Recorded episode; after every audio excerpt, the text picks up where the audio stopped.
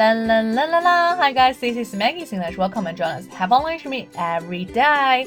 那么今天我们要讲的呢是有关于 makeup tutorial 美妆的一个视频哈。So if you want to get really good luck in spring, you should watch this video really soon. First and foremost, keywords 今天的关键词 Number one, transition color. Transition color，过渡的颜色。Hooded eyes，hooded eyes，内双或者单眼皮。Crease line，crease line，眼窝沟，就是你睁开眼睛的时候，这个凹陷、凹陷的那个线哈。OK，crease line。 matte eyeshadow，哑光的眼影。bombshell，美女。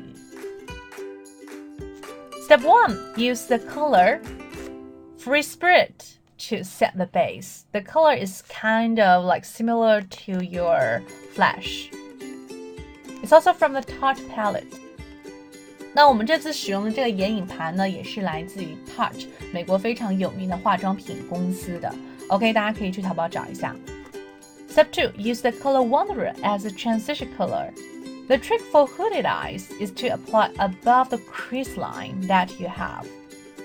大家可以用眼影盘里面的这个 Wanderer 这个颜色呢，作为一个过渡色。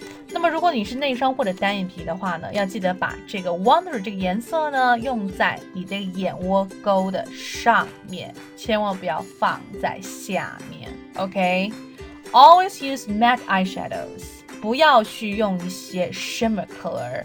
OK，用一些这种哑光的。Step three, mix the color Dreamer and Multitasker. So Now it's dark brown，可以调两个颜色，一个是 Dreamer，一个是 Multitasker，然后合成一个深棕色。OK，Step four, use the color Bombshell to deepen up the socket。接下来用一下 Bombshell 这个颜色，可以加深你的这个眼窝，会更有立体感。Step five, apply shimmer color in the inner corners and use whatever is left on the brush, apply it to the rest of the lid, keeping it under the hood.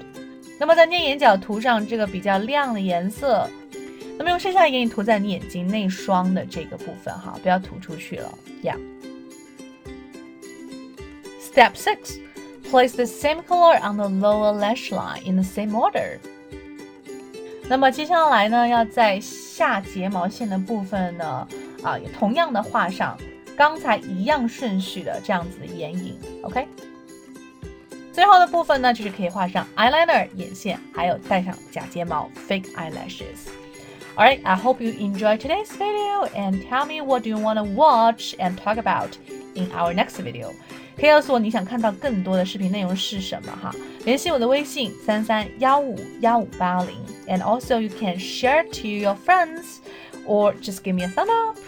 Yes. 可以给我点赞或者是分享这个视频。嗯那欢迎大家加入我们的口语学习群，跟我们一起玩练口语哦。See you next time. Have fun learning English. Bye.